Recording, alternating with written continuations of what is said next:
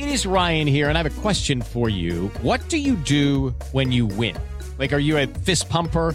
A woohooer, a hand clapper, a high fiver. I kind of like the high five, but if you want to hone in on those winning moves, check out Chumba Casino. At ChumbaCasino.com, choose from hundreds of social casino style games for your chance to redeem serious cash prizes. There are new game releases weekly, plus free daily bonuses. So don't wait. Start having the most fun ever at ChumbaCasino.com. No purchase necessary. BGW. Void were prohibited by law. See terms and conditions. 18 plus. Domingo, Sábado a partir das 7, domingo a partir das 8. Tchau, tchau. Até.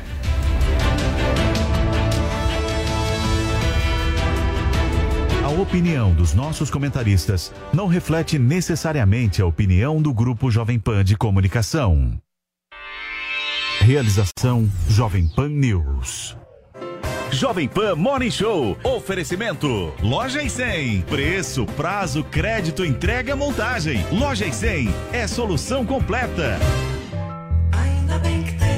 Seu smartphone Motorola está aqui nas lojas 100. Motorola Edge 30 Pro com sistema de câmera tripla, super selfie de 60 megapixels e carregamento Turbo Power. Nas lojas 100, apenas 5.998 à vista ou 12 de 643 e 10 por mês. É o seu Motorola Edge 30 Pro com memória de 256 GB, 5G, gravação em 8K. Nas lojas 100, apenas 5.998 à vista. Atreva-se a ser Edge. Ouse comparar. Escolha o melhor para você. Ainda bem que tem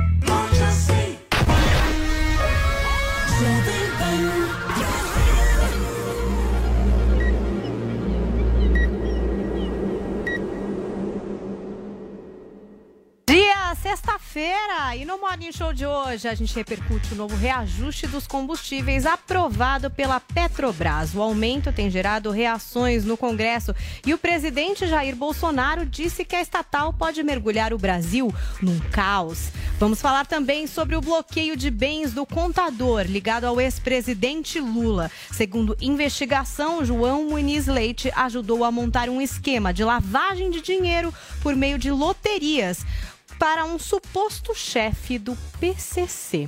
E após crise de bastidores, Simária anuncia afastamento dos palcos, alegando problemas de saúde. A irmã Simone já fez o primeiro show sozinha. Isso e muito mais a partir de agora no nosso Morning Show, que também vai receber Thiago Pavinato e Carla Albuquerque do programa A Prova de Balas, aqui da nossa Jovem Pan News.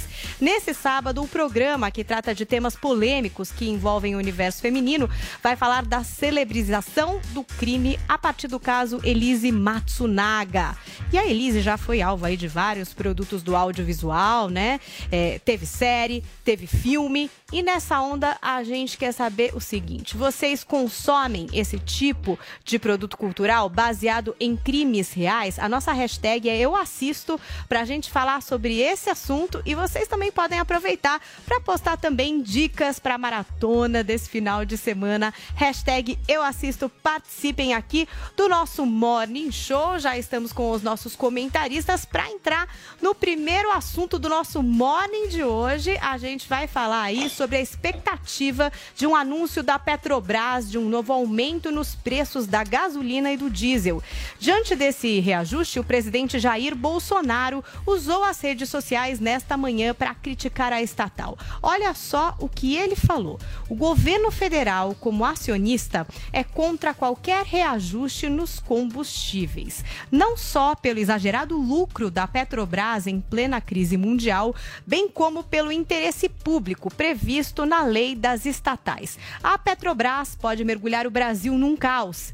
Seus presidentes, diretores e conselheiros bem sabem do que aconteceu com a greve dos caminhoneiros de 2018 e as consequências nefastas para a economia do Brasil e a vida do nosso povo, escreveu o presidente Jair Bolsonaro.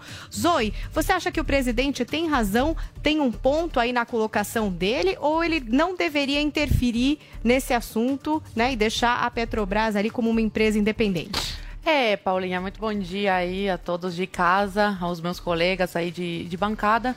É, com certeza, o presidente Bolsonaro está preocupado com os rumos do Brasil. Né? É, ao mesmo tempo que ele não quer interferir por causa da política de preços, o que eu acho é, justíssimo, tem a questão do excesso de lucro, né? Tem esse conflito aí entre a empresa estatal e a geração de lucro. O, a Petrobras está tá, tá ganhando muito dinheiro com essa crise né, do, do petróleo. E quem está sofrendo as consequências disso é o povo. Aí é que está a preocupação do presidente Bolsonaro. Tudo bem ter que aumentar um pouco, porque realmente em todos os países do mundo é uma situação global. É, o, o, o petróleo, a gasolina aumentou, sim, mas já o que a Petrobras está fazendo está saindo de, de assim, do, do, do, comum. Né? É um absurdo isso, enquanto o povo brasileiro não tem mais dinheiro nem para comer, quem dirá para colocar gasolina no carro. O presidente está tentando não interferir diretamente, por isso é que ele, através das suas lives, dos pronunciamentos, está mandando um recado aí para a Petrobras, para os acionistas, para colocarem a mão na consciência e, e ver o que vai, que vai acontecer. O presidente está fazendo tudo o que pode para diminuir aí o problema do, do bolso do, do, do, do brasileiro. Tanto é que tentou aí, tirou alguns impostos, eh, tirou o ICMS. Então, o que está ao alcance do presidente, ele está fazendo para diminuir aí o impacto no bolso do brasileiro. A empresa, a Petrobras, tem que fazer a sua parte também. Sim, não, não pode interferir diretamente aí no preço. Mas o que está acontecendo é um excesso de lucro no momento é fundamental para o país, para a economia conseguir se recuperar. Saímos aí de dois anos de isolamento social, onde a economia não só do Brasil como a do mundo, né, foi obrigada a parar pelo isolamento social. Então não, uma, não, não é um, um, não é normal esse ano, não é, não é normal. Né? Se fosse um ano normal, ok. E o que pode ocasionar, se vier aumentar ainda mais o, o, o preço do, do combustível, é que os caminhoneiros vão parar. E aí sim vai ser um caos para o Brasil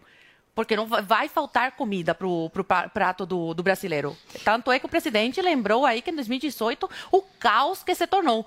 Ninguém está aguentando mais pagar tanto pela gasolina. Então vai a... chegar um ponto que a economia vai colapsar por causa da, da, da, parada aí dos caminhoneiros. Então cada um, cada setor tem que fazer a sua parte, tem que colocar a mão na consciência. Não é fácil para ninguém, não é fácil para o governo Bolsonaro, não é fácil para a Petrobras e muito mais difícil para o povo brasileiro. Adriles, empresário tem peso na consciência quando está tendo lucro? Essa é uma dúvida. É, e, e o que, uma, que um funciona mais? A, é, né? a consciência é. do empresário que está no lucro ou a pressão, por exemplo, da eminência de uma guerra, de uma guerra não, né, mas de uma greve dos caminhoneiros? A consciência do empresário que deseja lucro não se contrapõe à possibilidade do lucro do empresário ser reduzido, por exemplo, por uma greve de caminhoneiros. Se eventualmente um caminhoneiro que tem o preço da gasolina escorchante mais alto que a possibilidade de lucro que ele ofere pelo trabalho que ele desenvolve, o que, que resta ao caminhoneiro se não parar?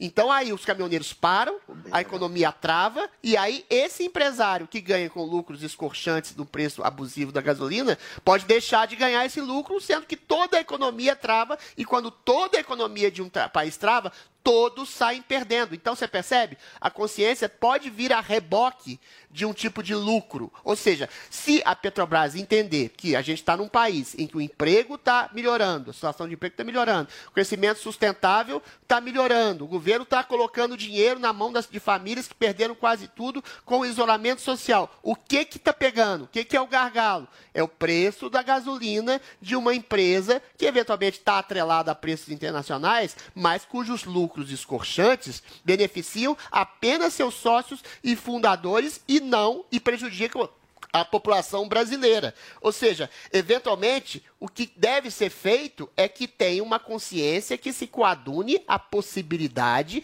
de haver um, um, lucro um tanto quanto mais reduzido, que é melhor que lucro nenhum se houver um colapso social.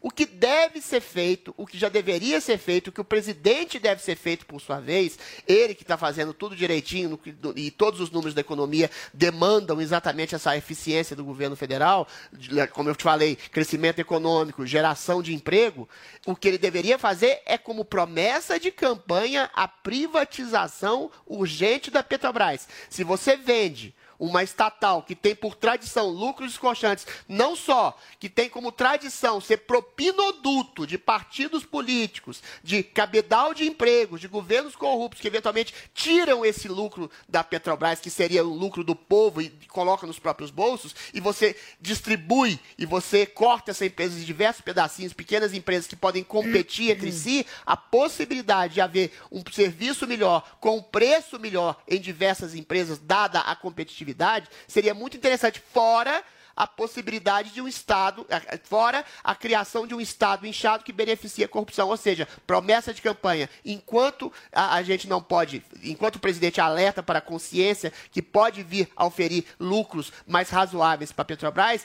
tem que fazer a promessa de privatizar essa geringonça já para o ano que vem. Olha, antes do comentário do Guga Noblar, eu vou ler aqui um tweet do Ciro Gomes sobre esse assunto. Eu vou começar a ler aqui para vocês. Olha, como não tem inteligência nem coragem para mudar a política de preços da Petrobras, Bolsonaro e sua gangue agora fazem teatrinho de briga e xingamentos pura demagogia eleitoreira e muito desespero. Segue o Ciro Gomes comentando esse assunto. Olha, deixaram a absurda política de preços correr solta durante todo o governo. Começaram a tomar medidas paliativas e erradas nas vésperas das eleições e agora perderam totalmente o controle da situação.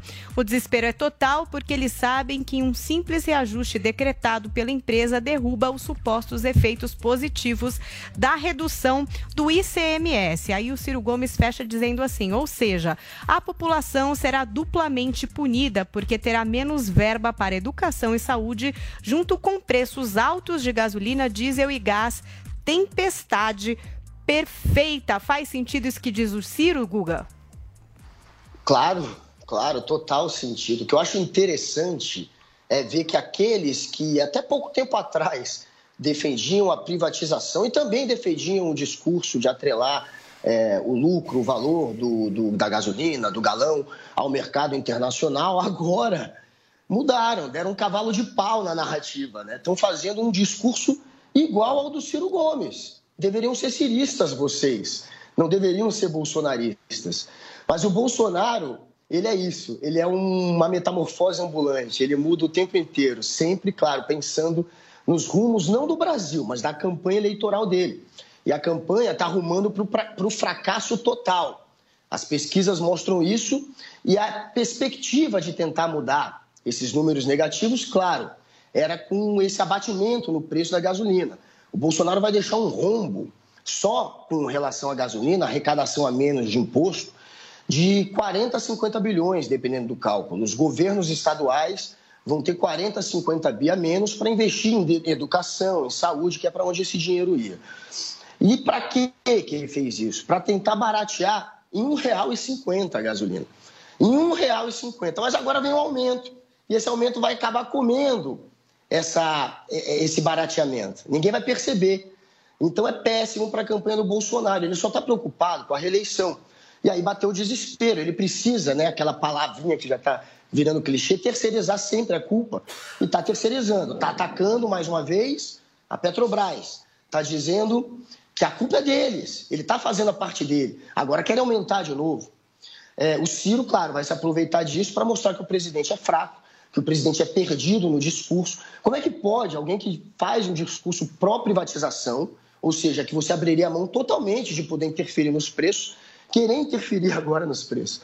Então, assim, é um discurso, é um discurso esquizofrênico, não faz nem sentido. É, o desespero é tão grande que o resto dos. Os verdadeiros presidentes do Brasil, Ciro Nogueira, que é o, é o ministro da Casa Civil, e o presidente da Câmara, o Arthur Lira, que são os que mandam, os que têm um orçamento secreto, né? O presidente Bolsonaro hoje é uma rainha da Inglaterra que só está ali para proteger o foro privilegiado dele, é, a imunidade parlamentar e para continuar aparelhando o Estado para se proteger judicialmente. Mas quem realmente governa é o Ciro e o Arthur Lira, eles que mandam no orçamento. O Arthur Lira também está desesperado e o Ciro. Eles sabem que essa é a cartada final do Bolsonaro, tentar baixar o preço do combustível no pulso, e não vai conseguir pelo jeito. E aí o Arthur Lira, no desespero dele, falou ontem, olha o ataque que ele faz à Petrobras. A República Federativa da Petrobras, chamando de um país à parte, um país independente, em declarado estado de guerra em relação ao Brasil e ao povo brasileiro, parece ter anunciado o bombardeio de um novo aumento de combustíveis.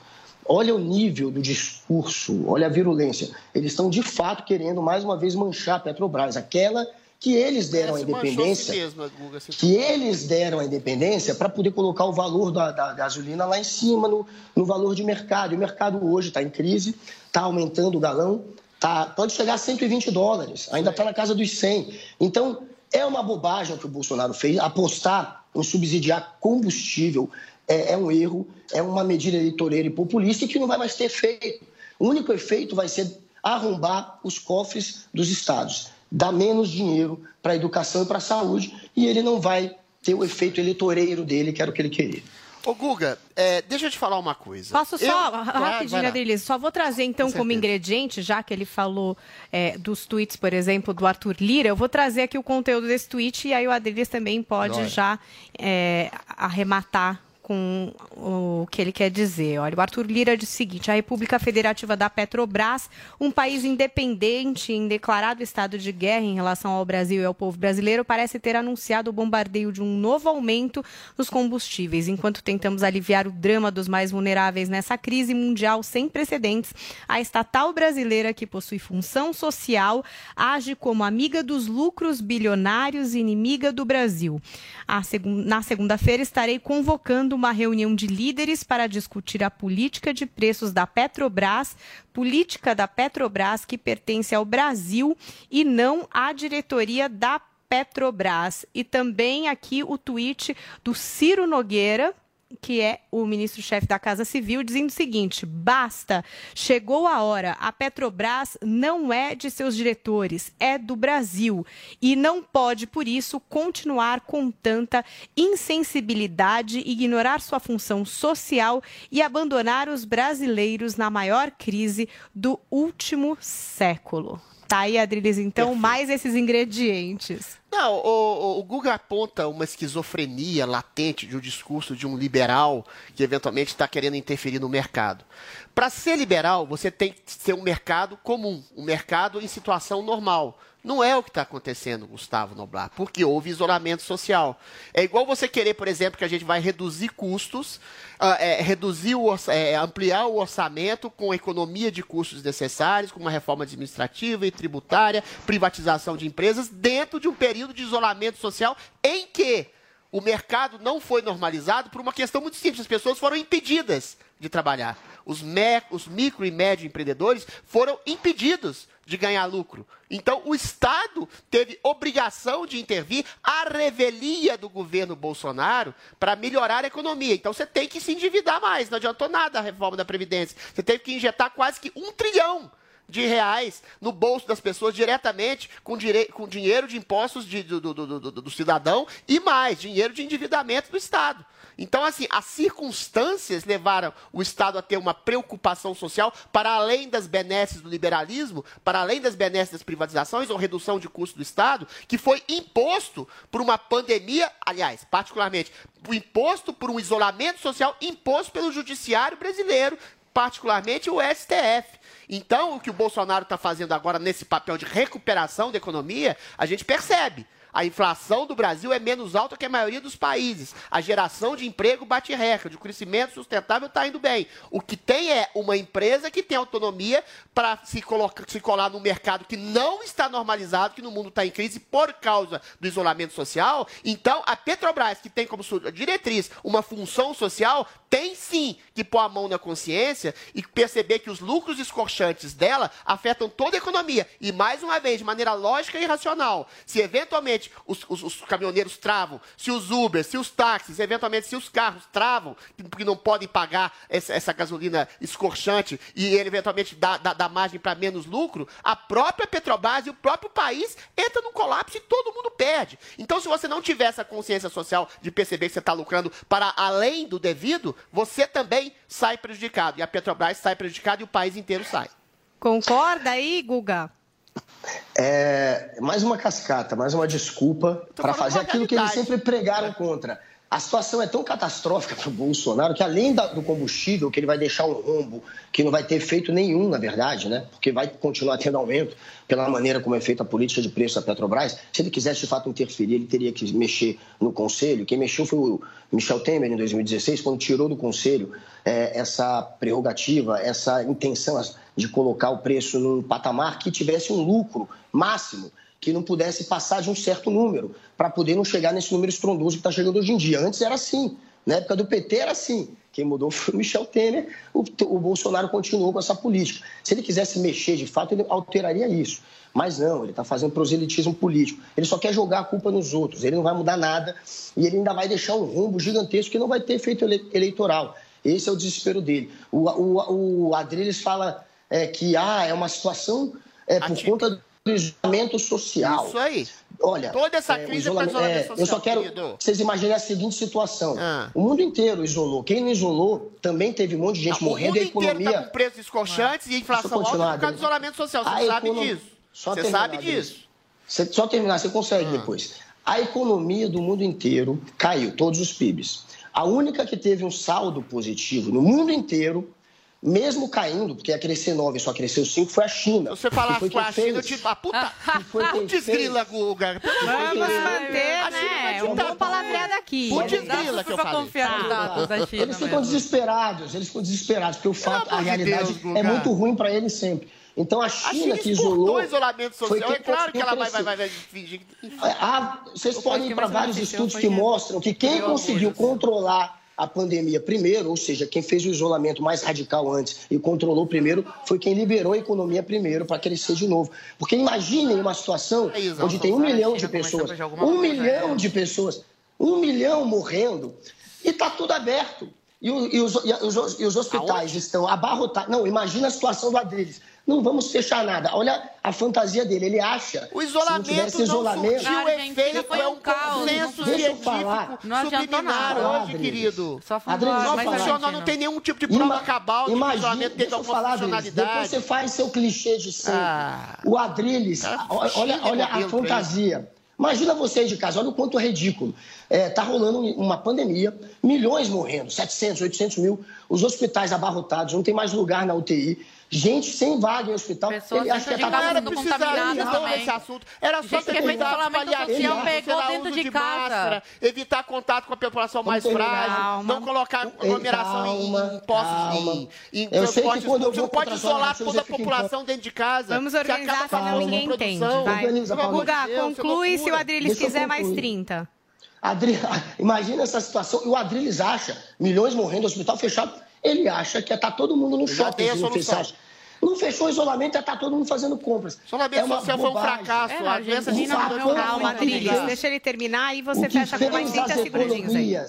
o que fez as economias se quebrarem foi a pandemia, não foi o isolamento. Não. E o que fez se recuperar primeiro As foi o pessoas param de isolamento. trabalhar, param de quem produzir, isolou e a culpa é primeiro, do quê? Quem não isolou isolamento. primeiro, quem isolou para valer foi quem recuperou antes. Isso são os fatos. É, o Bolsonaro, ele não só, gente, só para terminar, quer baixar na, na marra o preço da Petrobras sem conseguir, como ele pediu, pasmem, para os mercados congelarem os preços. Ele pediu para os supermercados não aumentarem os Foi preços. oficial isso? Não tem Ou nada pediu mais. uma colaboração? Pediu, não interessa Uma se foi colaboração, não, uma pediu. colaboração. Os empresários é colocarem o a mão na nível- consciência.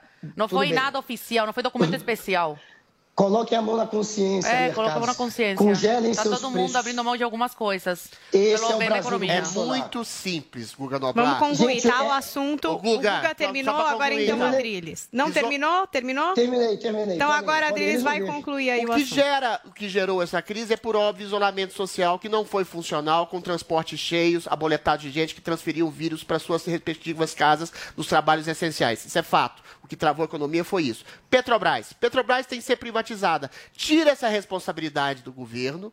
O governo não vai mais ser eh, responsável por uma estatal que tem lucros escorchantes. Divide a empresas em várias pequenas empresas que vão competir entre si e oferecer o melhor preço e o melhor serviço. E aí não é culpa do governo. Se eventualmente essas empresas não tiverem consciência social, eventualmente as pessoas podem fazer greve contra as empresas e não culpar o governo porque, as- por causa dessa calamidade feita por lucros escorchantes de quem aproveita de uma empresa estatal que deveria ter funcionado função social e não está tendo, quando todos os outros os índices do governo brasileiro estão positivados, estão dando certo. O único gargalo é o preço da gasolina. Ou a Petrobras põe a mão na consciência, ou vai ser privatizada e deve ser privatizada desde já.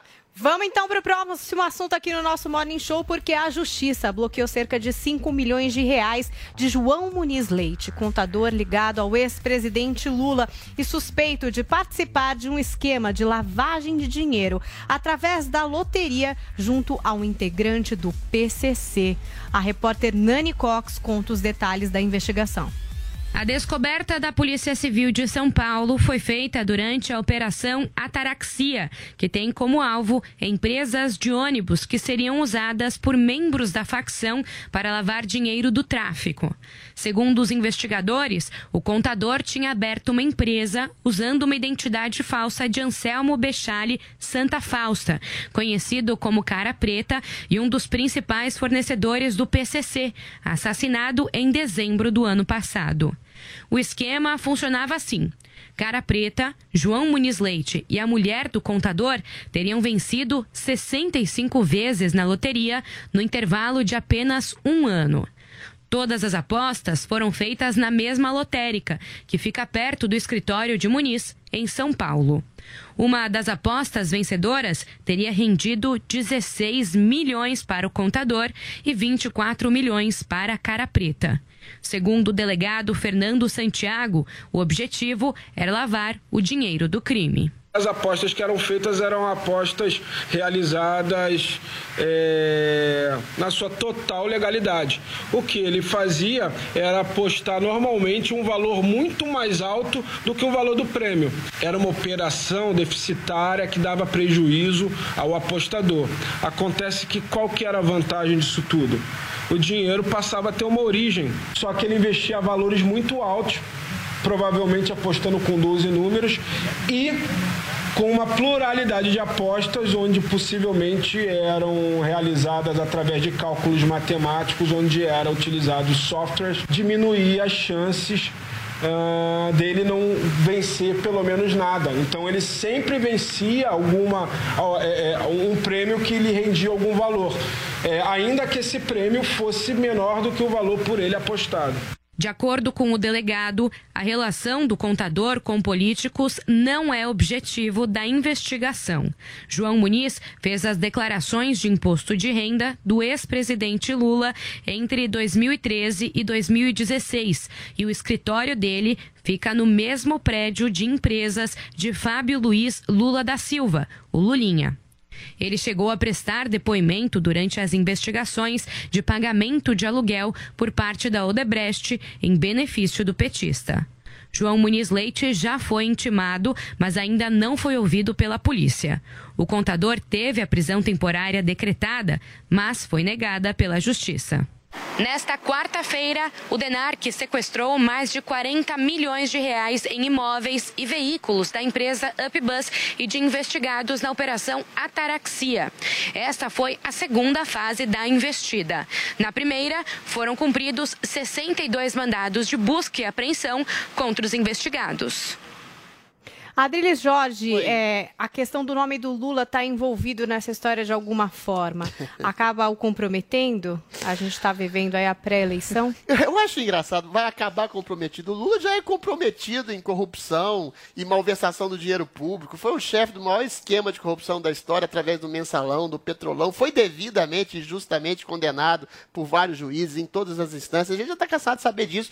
O PT sempre teve uma proximidade enorme com o PCC, nas reuniões do Foro de São Paulo, em que líderes do PCC eram chamados, celebrados. E a esquerda tem essa proximidade, né, com a questão da bandidagem organizada, porque a, a, a esquerda, não só brasileira como mundial, ela glorifica de alguma forma o criminoso como uma vítima social, como uma espécie de revolução subliminar através do crime, ou seja, essa coisa meio Robin Hood, né, de rouba dos ricos para dar aos pobres, só que não dá aos pobres exatamente. A corrupção do PT vai para o próprio bolso. E essa proximidade do Lula Do Lula, nesse caso de um homem que ganhou 55 vezes, parece aquele caso dos anões do orçamento, né? Eventualmente, tudo isso conspurca a imagem que já é muito conspurcada, não é conspurcada, é chamuscada, é queimada, é reduzida a cinzas do PT. E essa imagem, infelizmente, está sendo de alguma forma re- ressuscitada de maneira completamente leviana e mentirosa pelo próprio judiciário brasileiro, que soltou Lula ano passado,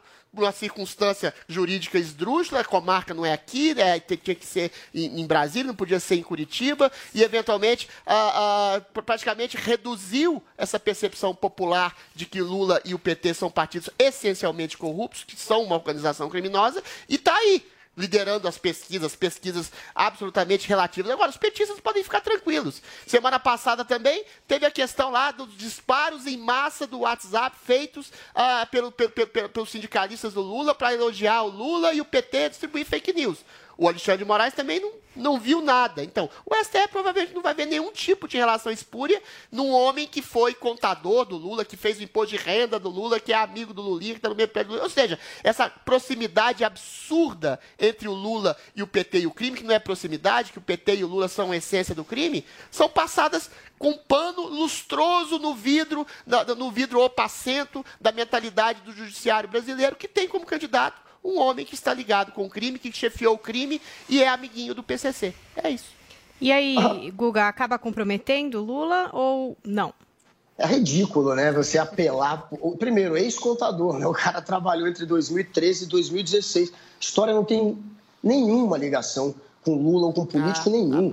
Quem está sendo. A investigação é a seguinte: 40 milhões foram lavados. 16 milhões pararam no bolso do contador, Coincidência. 24 milhões foram parar no bolso do traficante. Tem nada a ver com Lula, mas o pessoal está tão desesperado, tão desesperado. Mas já que você quer falar em coincidência, já que vocês estão preocupados com o crime organizado, sabe o que que a gente devia estar debatendo de verdade? Que aí são suspeitas graves.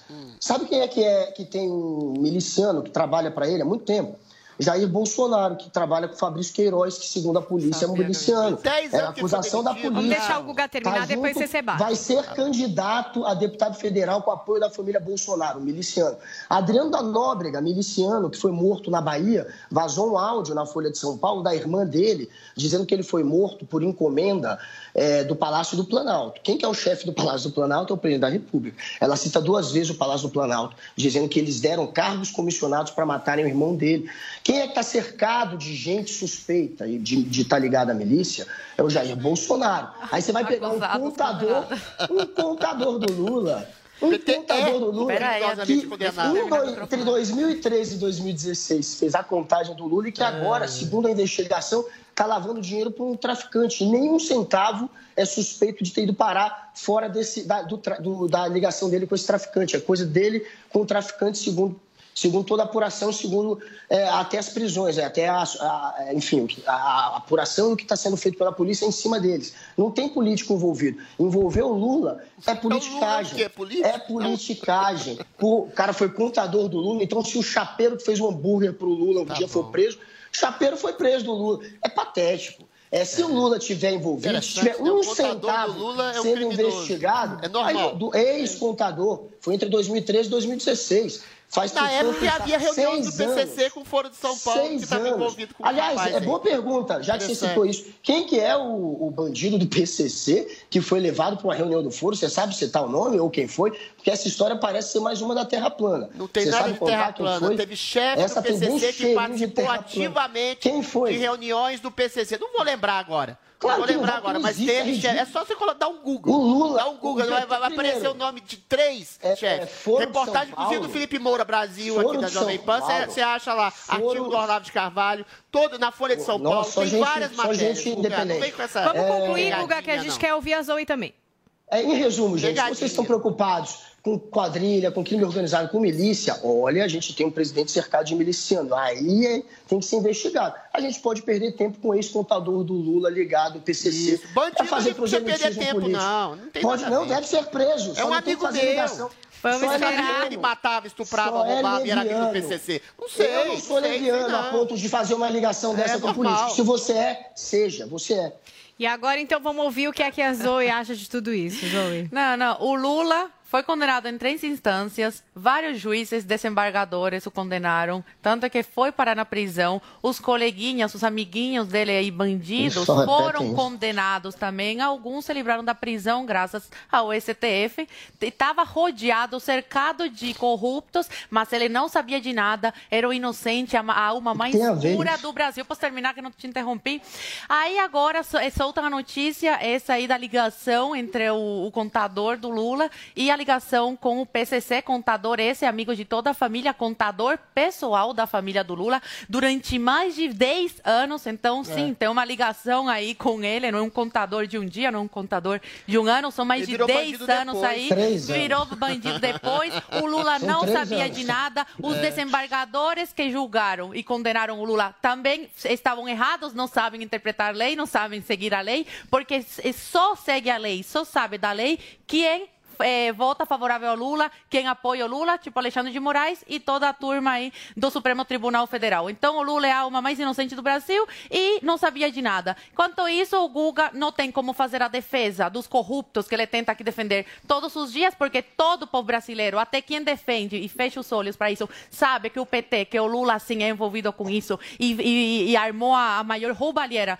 do Brasil. E aí faz o quê? Tenta atacar o Bolsonaro, fala do Queiroz. Bom, até agora, cadê as provas? Porque até agora é tudo suspeito. O Bolsonaro é suspeito, o Flávio É. Bolsonaro é suspeito, o Queiroz é su- suspeito, a Val do, do Açaí é suspeita. Mas cadê? Cumpriram pena igual o teu candidato, Luiz Inácio do Lula da Silva? Hein, Guga Noblar? Cumpriu pena? Foi descondenado pelo Supremo Tribunal Federal, pela gangue do Supremo Tribunal. Federal? Até agora são suspeitas. Abriram CPI contra o Bolsonaro, tem o judiciário contra ele, tem, Tem a mídia contra ele. E até agora não várias. conseguiram achar nada contra ele. Quero Tadinho. ver se o Bolsonaro cometeu algum crime que mereça ir para prisão. Não, estão querendo colocar ele na prisão por crimes que eles estão tentando inventar para punir uma pessoa que vai contra toda essa bandidagem.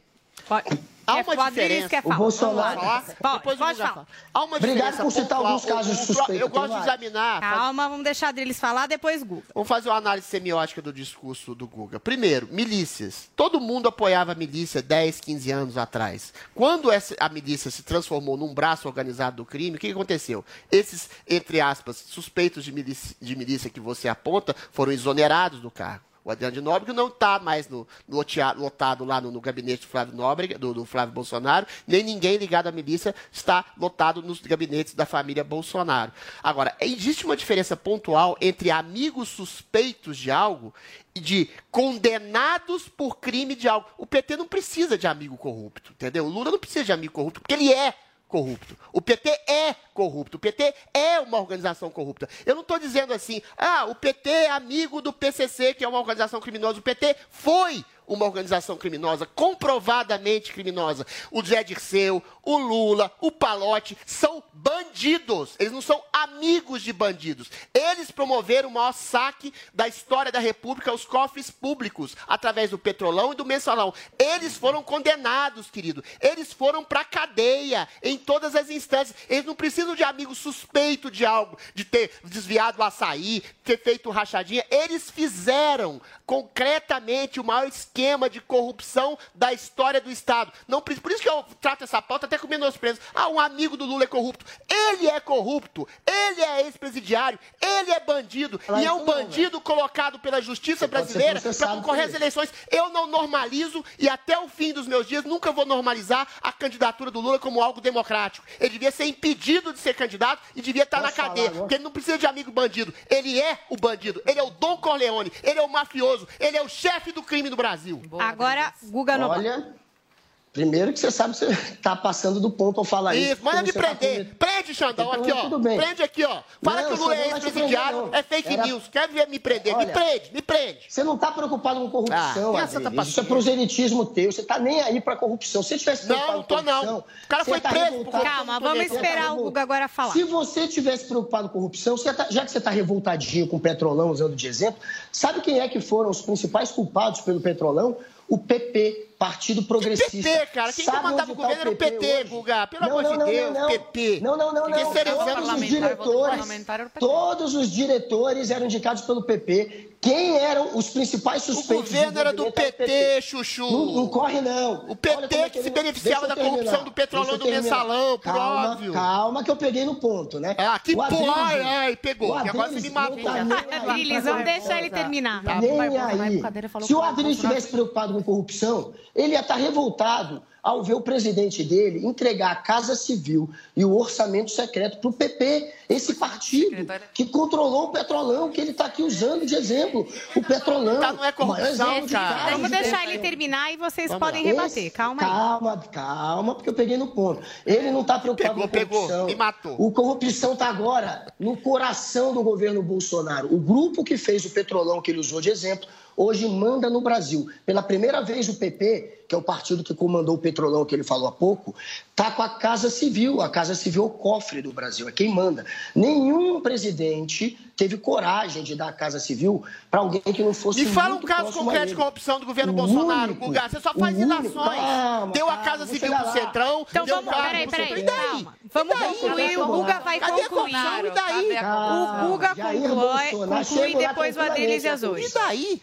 Jair Bolsonaro deu para o PP a Casa Civil Cadê e deu para o? PP o orçamento secreto. O que está acontecendo na prática? Como eles têm só esse ano Ai. 16 bilhões Vamos fechar, para Guga. gastar com orçamento secreto, foi uma grana, 500 milhões para comprar laptop em cidade que não precisa. Cadê foi uma a grana para trator. Tô te dizendo, tá ouvindo? Não, tá surdo? Tira a cera. Não dá dinheiro usaram computador, não é corrupção. para corrupção com laptop em cidade que não precisa, com trator em cidade que era para ter usado o dinheiro para a pandemia, dinheiro que era para ter sido usado no exército para comprar material do exército, Vamos concluir, foi parar para fazer até é, uma- um cemitério é, para é, pessoas que já morreram, para celebrar o passado, pessoas que já morreram, não é nem um cemitério para para gente atual não. Enfim, o dinheiro está sendo torrado em vários esquemas de corrupção. Uma parte quase foi usada para comprar vacinas da Covaxin. Guguinha, vamos encerrar Então, que tem mais dois aqui. Vacinas da Covaxin. nada, Bolsonaro Chuchu. até o primeiro-ministro da da Saúde. O Finalizando. Bolsonaro deu o maior orçamento secreto para o PP. É emenda que fez parlamentar, A Lava Jato. Chagou, tá- e tá que fez o repetindo. Então vamos lá, gente.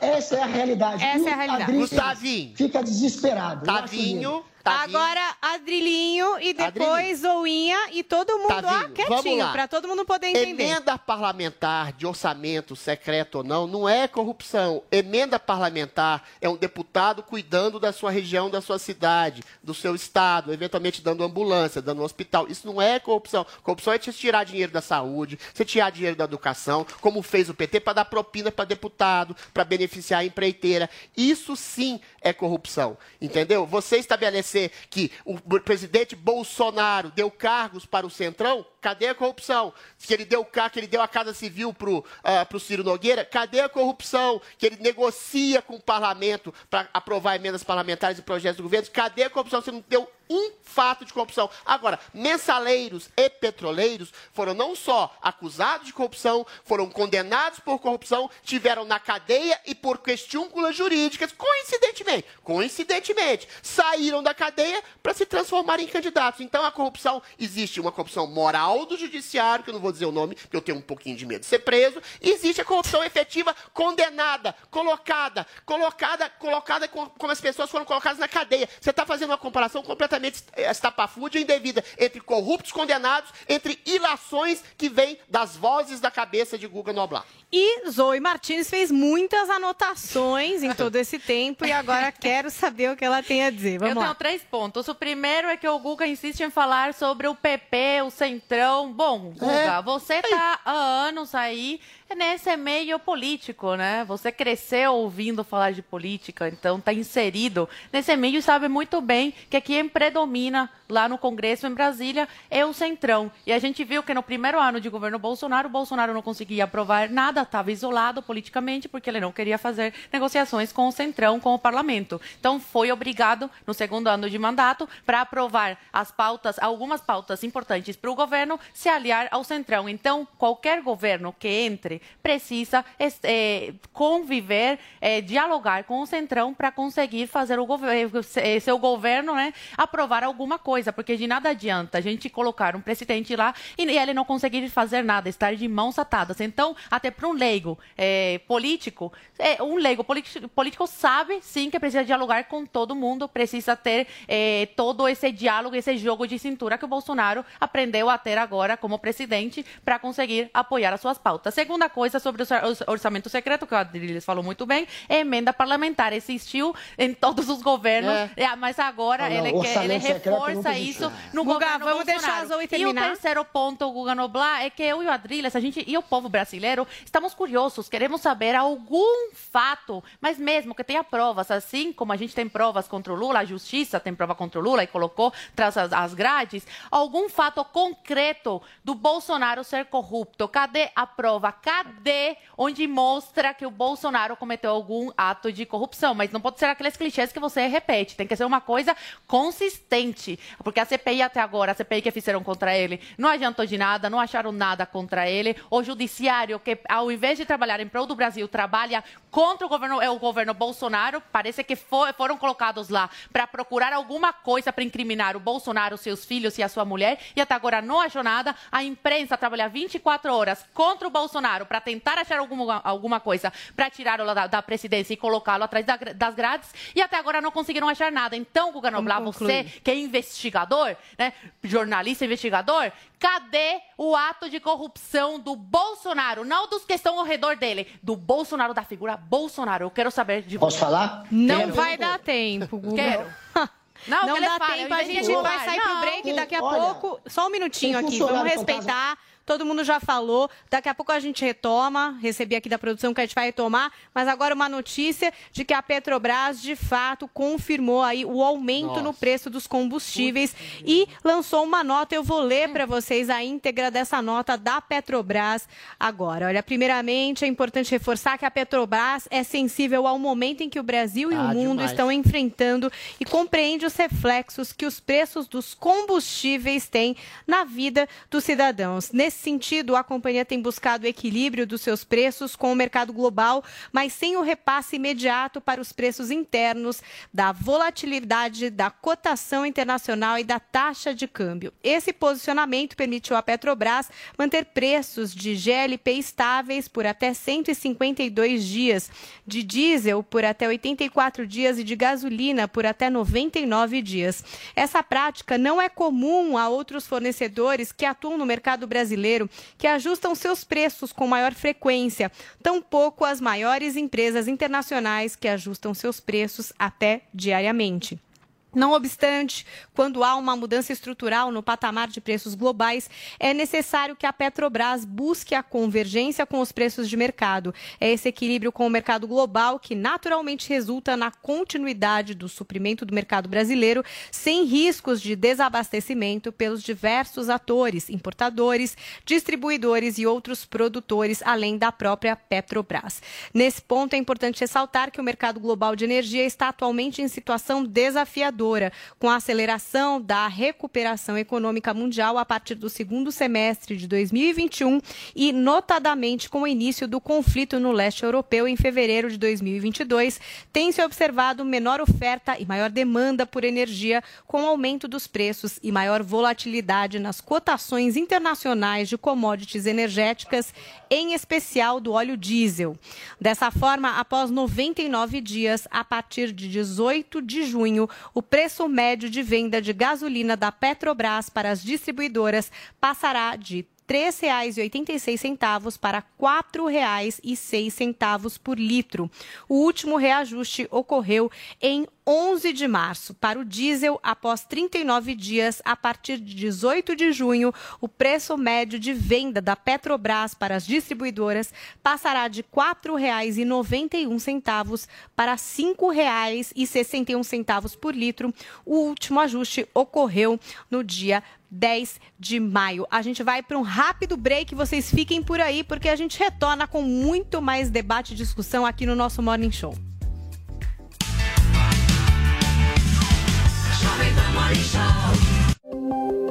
Minuto Huawei. Cloud computing é ou deveria ser parte fundamental da estratégia de qualquer empresa. E na esteira da computação em nuvem, surgem algumas tecnologias que estão entre as principais tendências para os negócios. Eu cito aqui algumas. A automação. Por meio da nuvem, ela pode auxiliar na redução do trabalho manual, aumentar a produtividade e a eficiência dos profissionais. Inteligência artificial.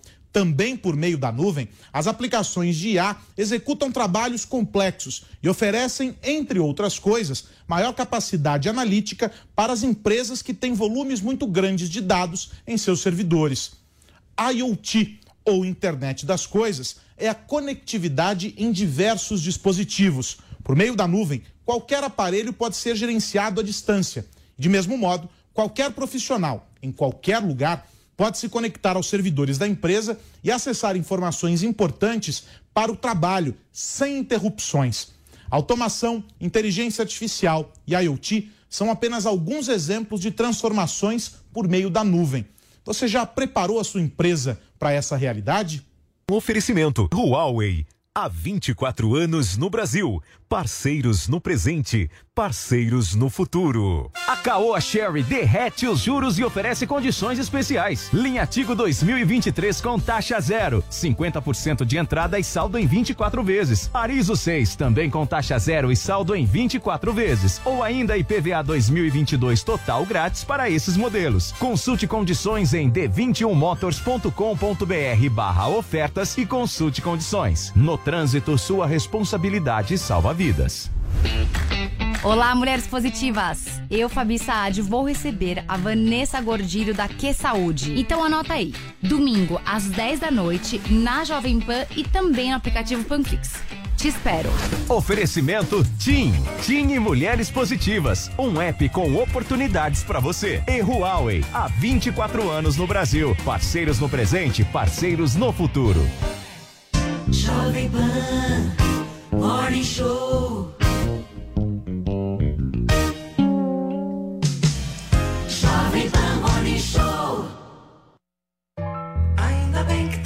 Seu smartphone Motorola 5G está aqui nas lojas 100. Motorola Edge 30, câmera com sensor de 50 megapixels, OIS e tela OLED de 6,5 polegadas com 144 Hz. Nas lojas 100, 3.999 à vista ou 12 de 428,80 por mês. Na compra do seu Edge 30, ganhe da Motorola um fone de ouvido Bluetooth. Consulte o regulamento em compreganhemotorola-edge30.com. Ouse ter o smartphone 5G mais fino do mundo. Ainda bem que tem. Loja 100. Chegou, tá no ar, começar. Pode ter certeza. Chuchu Beleza. Chuchu Beleza. Oferecimento C6 Bank. Baixe o app e abra sua conta. Gente, posso falar? Abri uma conta no C6 Bank, né? Aí, menina, fui fechar a conta que eu tinha no outro banco, você não acredita? Gerente só faltou chorar pedindo pra eu ficar, né? Ficou falando que ia zerar a tarifa, ficou fazendo promessa. Falei, gente, parece ex levando fora, né? Aí eu virei pra ele e falei, amor, desculpa, mas a fila andou, tá? Agora eu tô em love com o C6 Bank. Ah, parece maluca, né? não, sério. Com o app eu consigo cuidar das minhas aplicações, que eu fico me achando, né? Pedir cartão pra viagem internacional e até abrir uma conta pro Leozinho. Ou seja, não preciso de mais nada, tá? Eu tô em love com o C6 Bank, que eu já falei até pro meu marido. Se ele bobear, eu dou um pé na bunda dele e caso com esse aplicativo. Pelo menos esse não vai ficar reclamando na hora que eu gastar, né? Aliás, pelo contrário, vai me dar pontos pra eu trocar por passagens aéreas, produtos. Vai lá, amor. Abre agora uma conta no C6 Bank. Doutor Pimpolho. Nossa, que foi, seu Walter? Que cara é essa? Ah, Sileidi, olha isso aqui. Desenharam um pinto no livro caixa da empresa. Como é que é? Aqui, ó. Eu abri o livro caixa hoje de manhã e tava assim. Minha mãe do céu. Pior é que só eu e o Dr. Pimpolho pegamos esse livro ontem. Será que foi o Dr. Pimpolho que desenhou? Desenhou o quê, hein? É, nada não, Dr. Pimpolho. Não, Sileidi, eu quero saber, meu. Desenhou o quê? É que desenharam um pinto no livro caixa da empresa. Se f... É, Dr. Pimpolho, bem aqui, ó, na página 2. Hum. E quem foi que fez isso? É justamente isso que a gente tá querendo saber, Dr. Pimpolho. Porque esse livro só teve comigo, com o Sr. Walter e com o senhor. O quê? Vocês estão insinuando que fui eu que desenhei um pinto no livro caixa? De maneira Dr. nenhuma. Bimpolho. Slade, vai se foder, meu. Lógico que não fui eu, né? Quer saber, ó? Pode convocar uma reunião geral com todos os funcionários aqui da empresa que eu quero descobrir. Quem foi que desenhou um pinto no livro caixa da empresa, meu? Hum, pode deixar, Dr. Bimpolho. Pra que dia? Ah, sei lá, ó. Vê aqui na minha agenda, ó. Nossa, Dr. Bimpolho, mas aqui também tem uns pintos desenhados. Ah, mas aí é a agenda, né, Slade? Se foder, meu. Vai implicar com isso também, meu? Vocês também, hein, meu? Implicam com tudo, pô. Saco. Doutor Pimpolho. Chuchu Beleza. Quer ouvir mais uma historinha? Então acesse youtube.com barra chuchu beleza. Oi, pra gente receber o pessoal que chega pelo rádio também pra acompanhar o nosso Morning Show. A gente tá falando um pouquinho sobre essa questão da dupla Simone e Simária. Agora a Simária é, se afastando, né? A é Simone cumprindo os compromissos da dupla sozinha e a Simária se afastando. E a Zoe tava trazendo um pouco ali é, desse passado delas, né? Que tiveram uma infância sofrida. Inclusive a Simária foi é, na família quem encontrou o pai morto. Ela falou um pouco sobre isso também na entrevista do Léo Dias. E que talvez agora seja esse momento, Zoe, dela se cuidar, né? É, só que ao mesmo tempo que ela se faz mal, ela é tóxica, ela faz É, mal para as é pessoas problema. ao redor dela, né?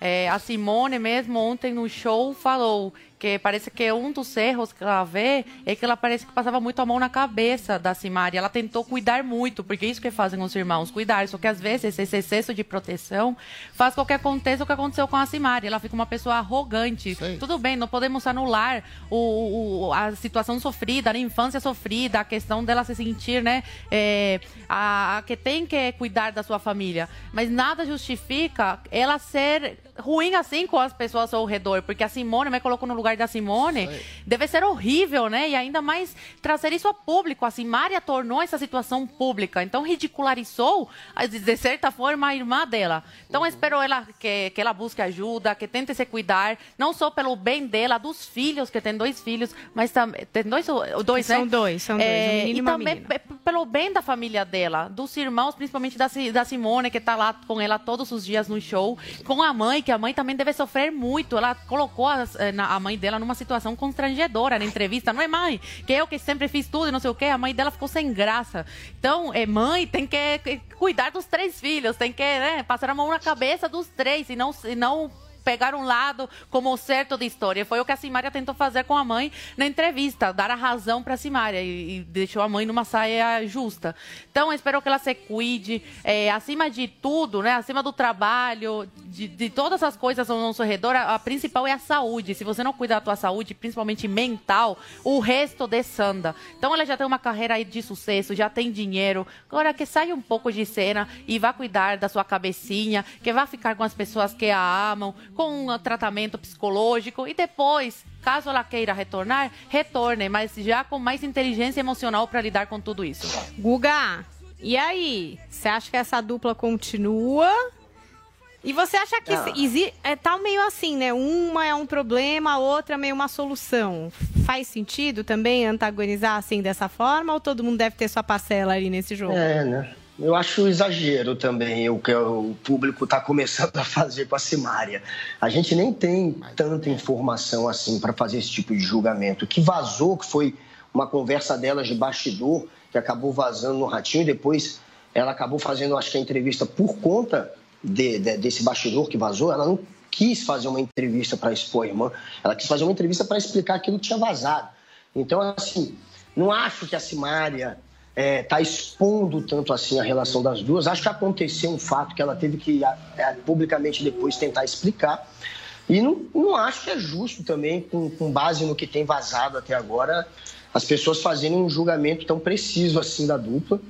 É, realmente, o- pelo que saiu, quem tem a imagem de ser um pouco mais presunçosa, arrogante, talvez seja a Simária, mas isso tudo é achismo. E mesmo que seja fato, e mesmo que seja fato, mesmo que ela seja um pouco mais arrogante, acho que a gente não deve, é, enfim, tratá-la dessa maneira, fazer esse julgamento público. Está todo mundo agora atacando a Simária, eu acho que está ficando pesado. Ela está doente, como a a Zoe falou, ela tem que. O melhor para ela agora é realmente se recolher, é parar um tempo e, e tratar da saúde. Ela já teve um tempo atrás umas doenças graves. Ela teve. Parece que ela parou né? por Ela conta teve de tuberculose. Pi, piló, eu não sei como é que fala aquela bactéria do estômago, pylori, pylori, que é Helicobacter pylori. pylori, que é uma bactéria que pode causar câncer, que, é- que causa gastrite. E imagina você tendo uma agenda de show que você todo dia tem que se apresentar. E esses shows sempre são à noite. São horários que não são Entendi. convencionais. E ela tem uma vida louca dessa. Ela, ela passa por uma barra. A vida dela é, é uma pressão. Por mais que ela tenha um- uma remuneração dinheiro, à altura, sucesso, por mais que ela é tenha vida dela assim. sucesso, por mais que ela tenha é, Ela tudo à altura do que ela rala, realmente. Conclui, Guga, que o Adriles não tá conseguindo Eu- se eu- segurar. Eu acho que eu não me sinto é, à vontade a vida para assim, julgá-la. Enfim, para fazer nenhum tipo de cancelamento. Eu acho que ela precisa, nesse momento, é só de apoio mesmo. Tá sendo Vá cancelada. fazer seu tratamento. Ela está sendo cancelada em parte, Ah, né? Por uma parte Ela do não tá público. sendo cancelada, Você Adriles? não acha? Tá Eu sendo acho, cancelada de né? forma A galera tá alguma. pegando o pé dela. pra Pelo contrário, as Ao pessoas estão se Agora vamos ouvir dela. o Adriles, porque eu sei que ele vai ter uma explicação diagnóstica, tudo Tô aquilo que ele sempre faz aqui no Morning Show. Ela tá sendo cancelada, ela tem que se tratar, Adriles, Sim. ela é tão prepotente assim, como é que é? Talvez. Olha, primeiro, ela não está sendo cancelada. O cancelamento é um massacre uníssono para arruinar a vida da pessoa, tirar o dinheiro da pessoa. A Simária, como todos nós, teve problemas. Todos nós tivemos problemas na infância. Todo mundo teve um pai que perdeu, uma mãe abusiva, um tio maluco, um problema familiar, teve pobre, passou fome. Alguma coisa aconteceu com todo mundo. Isso não justifica você deturpar os males que você sofreu e se transformar também numa pessoa má. Tô dizendo que a Simária é uma pessoa má? Jamais. Tô dizendo que ela se transformou numa chata. Chata ela é. Ela é uma chata opressora, que quer anular a irmã, que centraliza todas as aten- atenções pra si, que eventualmente acha que tá a, a- a carreira da irmã dela e da toda a família tá a reboque de si. Ela se transformou numa pessoa egocêntrica. O diagnóstico que eu faço dela é da possibilidade de uma personalidade narcisista. E quando ela dá uma entrevista e fala que vai sair de cena, ela faz mil elogios a si mesma. Não é má. Mas é uma chata falar, ah, a Simária, ela se coloca na terceira pessoa, né? A Simária é uma pessoa que sabe do valor que tem, a Simária sabe da sensualidade que tem, a Simária sabe do carisma que tem, e as pessoas não entendem. O que, que é isso? Sintoma clássico de narcisismo. Cada erro que você comete, cada distúrbio que você aparenta ter, cada problema que você tem e que eventualmente pode até prejudicar os outros, seus amigos, sua família, no caso a própria irmã, você culpa os outros. Você percebe? Cada erro que você faz é uma injustiça da sociedade que não sabe ler o valor que você tem. Isso transforma ela numa pessoa ruim? Não, de forma alguma. Mas isso está transformando, a olhos vistos, ela numa pessoa chata que constrange a irmã, que inibe a própria mãe, que dá, que dá questões, ah, ah, que, que dá problemas em todo o redor. Então ela tem que se tratar e ter um pouquinho mais de humildade, perceber que todo mundo passa por problemas, mas que ela está numa situação confortável, que ela é rica, poderosa, famosa, bonita, mas ela não tem que colocar isso na cara de todo mundo e oprimir as pessoas e chatear as pessoas. É uma narcisista clássica, Vamos lá. tomara que ela cure seu problema psíquicozinho. E a gente segue no mundo da música, porque o cantor Gilberto Gil ganhou uma super homenagem com uma exposição virtual no Google Arts and Culture. No acervo do artista foi encontrada uma fita cassete com canções nunca lançadas. E a repórter Camila Pavão contou todos os detalhes pra gente. Vamos lá. Gilberto Gil, um dos maiores artistas da música brasileira, recebeu uma incrível homenagem nesta semana. A trajetória do músico baiano, que está prestes a completar 80 anos no dia 26 de junho, está sendo apresentada no Museu Virtual da plataforma Google Arts and Culture. Os pesquisadores responsáveis nomearam o acervo digital como o Ritmo de Gil. Ali encontramos 41 mil imagens e documentos e um total de 900 vídeos e gravações sobre sua trajetória e diversos itens digitalizados, fazendo um mergulho nas influências culturais do artista. Para surpresa dos fãs, no acervo foi encontrada uma fita cassete que pertence a um disco gravado em 1982 em Nova York, nos Estados Unidos, nunca lançado e foi perdido na época. O álbum possui nove faixas, a maioria em inglês, com a participação da grande cantora e pianista de soul e AOR, Roberta Fleck.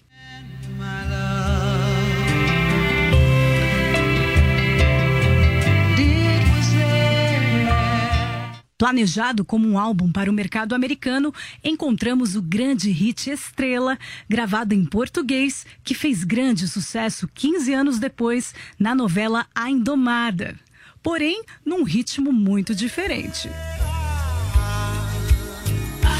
De surgir, de surgir.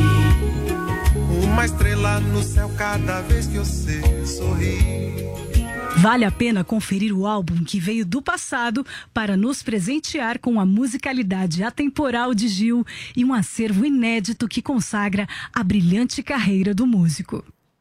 Que gostoso ouvir um pouquinho de Gilberto Gil aqui no nosso Morning Show. A gente está indo para um break, mas vocês fiquem por aí, porque na volta a gente tem Thiago Pavinato e Carla Albuquerque para falar sobre celebrização do crime a partir do caso Elise Matsunaga. Fica por aí que a gente já volta, é rapidinho.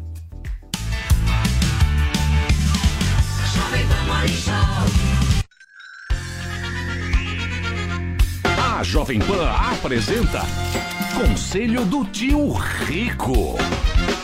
Senhoras e senhores, Daniel Zuckerman aqui na Jovem Pan. Tio Rico já está aqui e você, obviamente, quer o conselho. E no final ele vem com a frase agora. Frase Zuki, que eu tá- queria fazer uma reclamação. Qual é a reclamação? Eu não consigo mais pousar naquele ponto aqui na Paulista, porra. Por quê? Não tem como, fecharam, eu não sei que merda que tá acontecendo. Aqui na Paulista? É, parece que vai ter um jantar aqui, eu tive que pousar lá, na, lá longe. Então manda o Tutinha abrir o espaço aéreo da próxima vez pra não ter essa dor de cabeça. Eu vou pedir, vou falar aqui, não sei se eu vou conseguir te atender. Ô tio, é o seguinte. Nós estamos vendo as sanções que estão acontecendo. Você, você- teve alguma sanção que você fez com a Betina aqui ou não? O que, que você já proibiu aí? Mas ela que faz comigo a sanção. É, né? ela Eu já que- sofro todo tipo de sanção desde o primeiro dia de casamento. Bom, a gente viu que assim, sempre o mercado se adapta e a gente vê o que está acontecendo na Rússia. Se proíbe o McDonald's, se proíbe cartão de crédito, os chineses aparecem. E dentro disso eu queria fazer uma pergunta para você. O que que você acha que é o impacto da economia chinesa no Brasil? Por que que eu tô te falando isso? Obviamente a gente quer falar das commodities em alta. Então, o que que a China reflete para a economia no Brasil? A China hoje é o novo eixo econômico do planeta. Esse negócio de Europa, a Europa já deixou de ser um grande continente faz tempo, né? Econômico, tô falando. bom. Então, a China, ela começou a crescer 15% ao ano. Quando crescia pouco, crescia 7%. Só que ela chegou num tamanho hoje, Zuki, que é difícil você continuar crescendo 10, 12% ao ano. E o governo, o Banco Central chinês, forçando o câmbio para baixo para exportar. Tá bom. Então, pô, por exemplo, esse microfone aqui de plástico, isso aqui, você acha que vem da onde? De Carapicuíba? Não, vem da China. o tênis que você tá, a camisa que a gente usa. Tudo, tudo. Não tem como competir, Zuki. Não já, tem como. Já fomos engolidos, né? Já, já foi. É, que aquilo que eu falo, tem uma frase no final aqui que eu vou te falar que é maravilhoso. Mas a China não tem como você competir. Então, Não. qualquer espirro e tropeço na economia chinesa afeta, obviamente, no mundo inteiro. Todo mundo consome e vai continuar consumindo. Porque a China é um leão que está crescendo e não vai parar. Não vai parar. Então vamos sempre prestar atenção. E, aí a eu gente adoro. faz o quê? Por isso que quando a molecada fala, tio, eu tenho 18 anos, 20 anos, o que, que eu faço da minha vida agora? Passa alguns meses, vai pra Ásia, vai pra Singapura, vai pra China, pra você ver o tamanho do mundo. O negócio é maravilhoso. Quando eu volto da China, eu pouso. Abre em- a cabeça. Eu pouso em Guarulhos e começo a chorar, porra. Eu já tô fazendo aula de mandarim que você me indicou, tô fazendo aqui. E eu quero a frase. Eu quero a frase pra gente terminar aqui em homenagem aos seus pensamentos. A frase é o seguinte, presta atenção. Vamos prestar atenção. O mercado chinês é igual criar um leão em casa. É fascinante, mas um dia ele te engole. Sensacional, esse foi o conselho do tio Rico. Cuidado pra não ser engolido pelo leão aqui na Jovem Pan. Um beijo grande. Conselho do Tio Rico. A Caoa Sherry derrete os juros e oferece condições especiais. Linha Tigo 2023 com taxa zero, 50% de entrada e saldo em 24 vezes. Arizo 6 também com taxa zero e saldo em 24 vezes. Ou ainda IPVA 2022 total grátis para esses modelos. Consulte condições em d21motors.com.br barra ofertas e consulte condições. No trânsito, sua responsabilidade salva vidas. Olá, mulheres positivas! Eu, Fabi Saad, vou receber a Vanessa Gordilho da Que Saúde. Então anota aí. Domingo, às 10 da noite, na Jovem Pan e também no aplicativo Panflix. Te espero. Oferecimento TIM. TIM e Mulheres Positivas. Um app com oportunidades para você. E Huawei. Há 24 anos no Brasil. Parceiros no presente, parceiros no futuro. Jovem Pan Morning Show.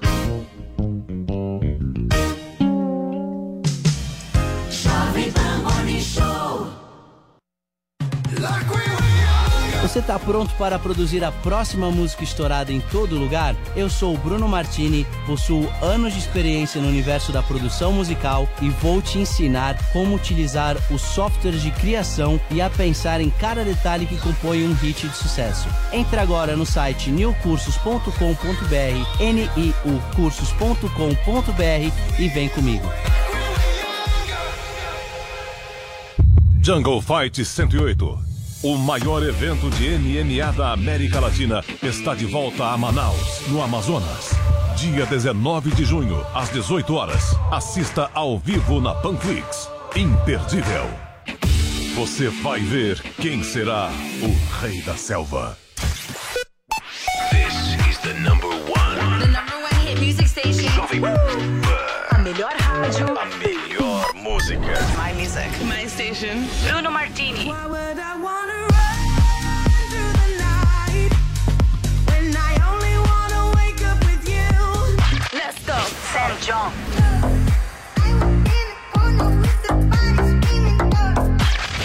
closer.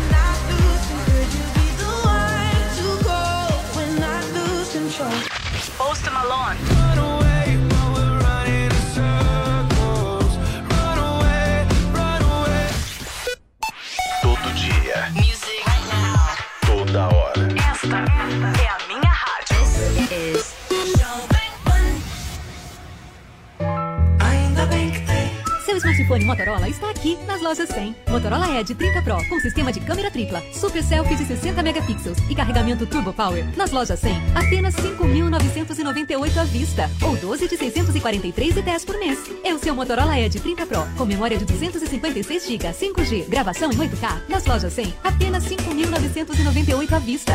Atreva-se a ser Edge ou se comparar. Escolha o melhor para você. Ainda bem que tem. Loja 100. Salve! Aqui é o velho Vamp. Eu tô passando aqui pra te fazer uma pergunta. Em dia de clássico, como você se prepara? Eu loto a geladeira, coloco a carne na grelha, abro o meu celular e vou de Bob. Quer saber onde encontrar os melhores odds para fazer o seu jogo? Acesse vaidebob.com. Hoje eu só vim agradecer por tudo que Deus me fez. Quem me conhece sabe o que vivi e o que passei. O tanto que ralei pra chegar até aqui. E cheguei, cheguei. Lembro de vários venenos. Eu ainda menor, nunca sonhei pequeno. A minha coroa me criou sozinha. Levantando sempre no raiar do dia, bem cedo. Sempre aprendi com ela a ser grata pelo que ainda vem. Hoje tu só vê os close, nunca vi meus corre. Mas pra quem confia em Deus, o sonho nunca morre. É, é. Forte, fé pra quem é forte. Fé pra quem não foge a lutar. Fé pra quem não perde o foco. Fé pra quem é forte, fé pra quem é forte, fé pra quem não foge a lutar. Hum, fé pra quem não perde o foco. No proceder, na luta e na lida. Enquanto a gente não conquista, segue em frente firme. Que a nossa firma é forte. Nunca foi sorte em mão, sempre foi Deus, sempre foi Deus. Hoje eu sonhei que um dia eu estaria onde ninguém pensou. Se ele quiser, eu piso onde ninguém pisou. Humildade e sabedoria pra me guiar. E o impossível é possível pra quem acreditar. Fé pra quem é forte, fé pra quem é forte, fé pra quem não foge a lutar. Pra quem não perde o foco. Fé pra enfrentar esses filha da. Oh mãe, oh mãe do céu, abençoai, abençoai, abençoai a correria e o nosso pão de cada dia. Oh mãe, oh mãe do céu, abençoai, abençoai, abençoai a correria.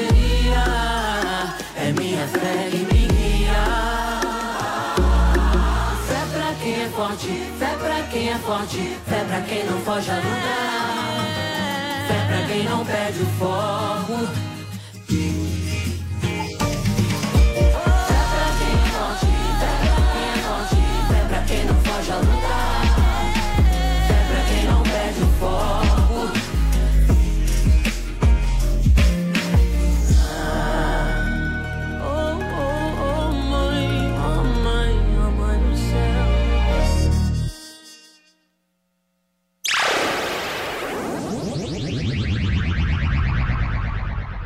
Tá aí, a gente ouviu o Thiago Pavinato, tá aqui com a gente, junto com a Carla Albuquerque, eles que apresentam o programa aqui da Jovem Pan, a Prova de Bala, sábado às quatro da tarde, que vai discutir aí esse caso Elise Matsunaga, né? Essa glamorização do crime. Pergunta do nosso querido Adrilho Jorge. Carla e Tiago, em que Olá. medida vocês acham que os- esse discurso feminista contemporâneo, que coloca todos os homens como potenciais agressores e todas as mulheres como potenciais vítimas, pode de alguma forma alicerçar essa questão dessa glamorização, essa romantização de uma assassina? Porque o caso dela tem todos os, tem todos os elementos de um abuso clássico, né? Tudo indica que o, o, o falecido marido dela era um homem meio abusivo, realmente, que a torturava, que eh, contratava várias prostitutas e fazia, tinha umas- uns gostos sexuais peculiares, estranhos, gostava de humilhar. cobra, é, gente. gostava de humilhar as pessoas, gostava de humilhar. Mas assim, nada disso forçou a Elise Matsunaga a casar com um homem desse, com todos os defeitos que ele tem, e nada disso a impeliu a esquartejar, torturar e matar e assassinar sangue frio um homem desse. O, o caso dela é de uma sociopata clássica. Em que medida vocês acham, a gente tem visto os casos da Amber Heard, o caso do Neymar, de mulheres que se colocam no lugares de vítimas para poder massacrar eventualmente homens, e em que medida vocês acham que essa, essa simbologia de um discurso feminista contemporâneo, claro, feminista contemporâneo, que vê com maus olhos todos os homens e com bons olhos todas as mulheres, serve a essa glamorização dessa assassina cruel? Olha Ah, só, deixa eu te explicar uma coisa, né? Ah, o Marcos Matsunaga, ele não está vivo aqui para se defender. Sim, Quando sim, a gente claro. né, fala de Amber Heard e Johnny Depp, ele estava ali vivo, ele conseguiu se defender. E nem, a gente não consegue achar ninguém que corrobore com essas informações que a Elise passa. De verdade, ele abusava dela? É, é, Ele era abusivo? Só para a gente aqui levantar aqui criou uma essa narrativa, né? Exatamente, uma informação muito importante. Durante todo o casamento que ele, que ele teve com ela, nunca ninguém, nenhum amigo, nem mesmo a família sabiam da origem dela. Ele preservou aquela mulher. Muito pelo contrário, as pessoas diziam que ele tratava ela como uma princesa. Aí vamos levar aqui, olha a seguinte informação. Você acha mesmo que um homem abusador vai ensinar uma mulher a atirar, vai deixar à disposição dela 33 armas, sendo que uma era uma submetralhadora, vai ensinar ela a caçar, vai ensinar ela a descarnar um, um animal de grande porte? Eu acho que não, né? Mas Porque essas assim. informações estão no livro do biógrafo dela, né, Paulinha? Então, Paulinha Não é biógrafo, é um livro do jornalista Ulisses É, Campbell, Campbell, que, enfim, exatamente. trata ali um pouco do. Mas é Não, só baseado no documentário depoimento também. dela? Então, o que não, que a- não, não é baseado só no depoimento aí, dela, é baseado numa investigação que o Então, próprio o que que jornalista aconte- fez. O que, que acontece? Porque quando a gente É o livro que a coloca gente tá vendo a imagem, essas desculpa, informações todas aí e, e a gente não vai a fundo na investigação, de fato ele fazia isso ou não? Porque assim, eu trabalho com muita mulher que sofre violência doméstica. Eu trabalho com muitas mulheres que sofrem abuso e elas não têm esse perfil. A Elise saía, fazia o que ela queria, ela contratou detetive particular. Ela teve a intenção de fazer tudo que ela fez. E ela fez porque ela quis. A família, quando ela estava ali omitindo toda aquela situação, sabe, se passando, né, criando aquela fantasia de que ele estava vivo ainda. Carla, a gente está com um problema no seu microfone, a Tá. nossa produção vai resolver, então Vamos passar o pro Pavinato puder. Eu vou me... Tá, tá então, aqui. é, Já resolveu. pra- Voltou? Já voltou? Já aí? resolveu. Deixa a Carla Ok. concluir então, já Então, conseguimos corrigir o que aqui. que ela, quando ela cria aquela mentira, né, mantém ele vivo ainda, mesmo já tendo, né, decapitado, tendo jogado ele fora em sacos de lixo, ela chama a família dele, e ela conta o que aconteceu, ela mostra aquelas imagens para a família e a família fica do lado dela o tempo todo. É, porque Nós ela, ela fala que ele foi traída, né? Exatamente, porque para a família aquilo é uma desonra e a família fica do lado dele. Então o que, que acontece? Olha só, ela não precisava nem ter ido à polícia, era só chegar e falar com a família dele. Eu estou passando por tudo isso. Então, até que ponto todos nós estamos sendo levados a uma grande mentira. E aí, o que eu acho que me deixa muito aborrecida é porque, assim, se uma mulher fez, não importa o que ela fez, todas as outras precisam ficar do lado dela, mesmo que ela Isso é por esteja causa desse feminismo contemporâneo, falando uma grande mentira. Eu não sei se é questão do. fe- Olha só, o feminismo ele é. Essa Ele, vitimização coletiva. a- as, as conquistas femininas, elas Concordo são com você. muito importantes. Nós precisamos dessas conquistas, Concordo. né? Porque assim, quando nós entendermos que homens e mulheres juntos, nós vamos criar uma sociedade melhor. Agora, a gente não pode no, no custe o que custar. O que acontece é isso, porque quando você apoia a Elise, então eu tenho que apoiar o Fará Jorge Fará, é mulher. que picou a Maria do Carmo. Ele também fez a mesma coisa, aquela mulher importunava ele, ele falou, bom, vamos ter que matar essa mulher. Vou matar, então... Por que, que a gente não vai ficar do lado do Fará Jorge Porque é Fará? homem. Mas é que o que homem tem um histórico de abusador, de violência, de agressividade, Mas- de opressão machista. Esse é o problema da ideologia coletivista. Mas que o coloca que todas as acontece- mulheres como vítimas. Exato, mas a gente tem que parar e nós, o que eu digo aqui, nós temos um cérebro, a gente tem Pois que é. usar o nosso cérebro. Então a gente precisa entender o seguinte: a mulher é vítima, nós vamos ficar do lado dela. O homem é vítima, nós vamos ficar do lado dele. Analisa e ela não precisava. caso a caso, né? Olha só, tinha tanta, tinha tanta raiva, Tinha outras né? opções, né? É, que não um um assassinato, tiro. um esquartejamento, Esquartejar é um uma mentira. demais, né? Ela Não é poderia isso. ter procurado a própria família e dizer que estava sofrendo e um assim, relacionamento digamos que ele tóxico, avançou nela. Vamos, vamos que a gente compre toda aquela, aquela narrativa que ela criou, né? Ele veio pra cima de mim, ele tentou me Armado, matar. né? Ela tinha uma arma, ela deu um tiro. Por que, que ela não ligou imediatamente pra polícia? Ela não Sei. chamou o advogado? Falou: olha, eu, eu cometi uma loucura, mas ele ia me matar.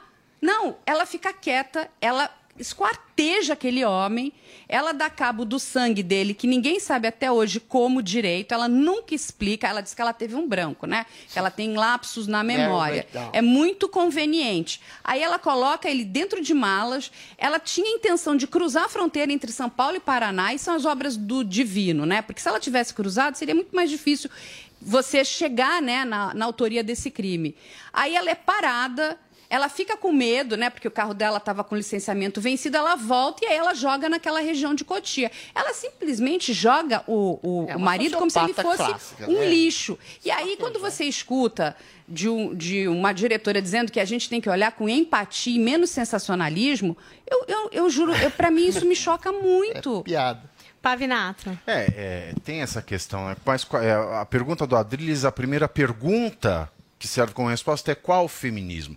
A É gente, isso, boa, a gente simplifica muito as coisas hoje. A gente tem Eu falei esse feminismo contemporâneo, de agora. né? Não, mas a gente tem um feminismo francês hoje, por exemplo, em que as mulheres acreditam que usar dos dotes sexuais para galgar postos em empresas faz parte das artimanhas que a mulher tem para ter sucesso na vida. Então a gente tem vários feminismos Mas é contemporâneos. a gente não tem uma coisa, é que a gente fica essa, eu falando. caras, ah, é a direita, ah, é a esquerda, ah, é o fe... Então a gente não tem uma definição das coisas. As coisas elas estão muito vulgarizadas. É, essa romantização do crime da Elise Matsunaga não é uma obra é, só desse feminismo é, estupidificado pelo tropicalismo, mas também ele é fruto do que eu chamo de ideologia de gênio. Não é ideologia de gênero, não. É ideologia de gênio. Se de um lado, né, mais é, nesse espectro a gauche, a gente tem esse feminismo tropicalizado, que a mulher, é, ela fez essa barbaridade, mas é uma mulher, vamos defender. É só então é, é- é aquela não. Coisa. vamos deixar o É aquela coisa meio tribalizada. Não, o Me Too, o Me Too também. O Me Too, ele se, ele se corrompeu. A Amber Heard, Foi o que a gente falaram. conversou no é só no sábado Brasil, passado. Foi o que a gente conversou no Pois sábado é. passado numa prova de bala. E a gente tem também essa questão da ideologia de gênero, porque a romantização do crime, ela acompanha a pauperização, né? é o empobrecimento, a vulgarização, a banalização da criminologia. Hoje a gente tem todo mundo que é capacitado de falar sobre tudo, que é o efeito né, da, das plataformas sociais, o que Humberto Eco dizia, da plataforma dos imbecis. Hoje a gente vê qualquer imbecil se classificando como criminólogo e sem ler laudos, sem ler a investigação, sem ler os autos do processo, ele fala, eu não concordo. E aquilo vira uma opinião válida para o debate e acaba envenenando um trabalho sério de elucidação criminal. Então a gente tem esse fenômeno que é a estupidez do lado científico criminal e a estupidez do lado eh, da militância que politiza os crimes. Olha, eu amaria só falar disso. Eu adoro o true crime, eu adoro essas Mas não, críticas amanhã a gente vai falar colocadas tudo disso. Não vamos sobre falar, senão a gente vai também matar o esses programa, casos, né? Como eles são retratados em séries, em filmes, na mídia. Então, se você quer se aprofundar com o Thiago Pavinato e também com a Carla Albuquerque, amanhã, quatro da tarde, a prova de bala aqui na Jovem Pan. Se você está no rádio, vai lá na sua TV a cabo para curtir o programa. Obrigada pela presença de vocês aqui no nosso Morning Show. Obrigado, Paulinha. Obrigado.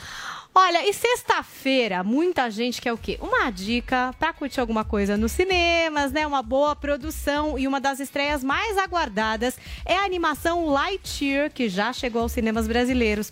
O filme derivado do clássico Toy Story, lançado em 1995, conta a história do herói fictício que inspirou o patrulheiro espacial. Pois é, e além de conhecer mais da história do personagem, que é dublado pelo Marcos Mion, preparem-se para se apaixonar pelo gatinho de estimação robótico, o Sox, que já virou o xodó de quem assistiu ao filme. Agora eu entreguei a parte bonitinha, a dica fofice, né, aí dos cinemas. Vamos para a polêmica.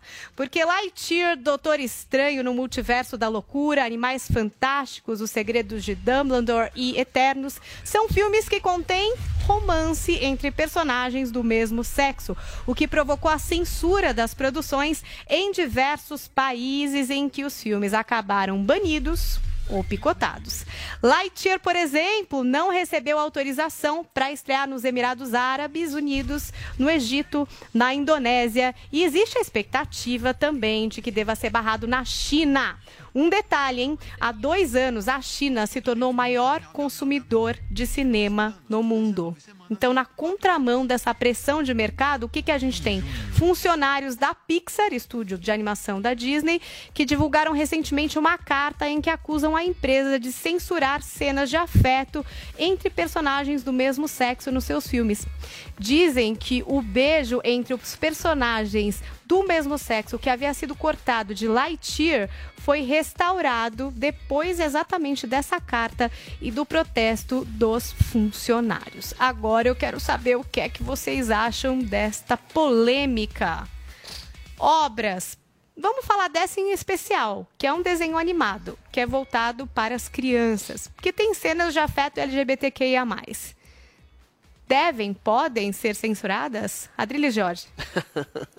Olha, eu não tenho nenhum problema em ver em dramaturgia, em desenhos, em filmes, em cinemas, em novelas, personagens homossexuais. Eu acho que isso deve ser, de alguma forma, normalizado e adequado dentro da contingência e do número de homossexuais que tem no Brasil ou no mundo, 8, 10% da população que tem uma fluidez sexual maior. Eu não sei se isso pode ser confundido de alguma forma, se houver um tipo de normalização excessiva, ou seja, um excesso de personagens, um contingente excessivo de personagens homossexuais, ou, eventualmente, uma, um excesso de cenas de homoafetividade para crianças especificamente em desenhos. Aí você cria aquela velha confusão. Isso é uma normalização, ou é uma apologia, ou quase que um incentivo. A criança, quando ela está crescendo, quando ela está se desenvolvendo, a sua maturidade afetiva, moral, intelectual e sexual estão em permanente é, transformação.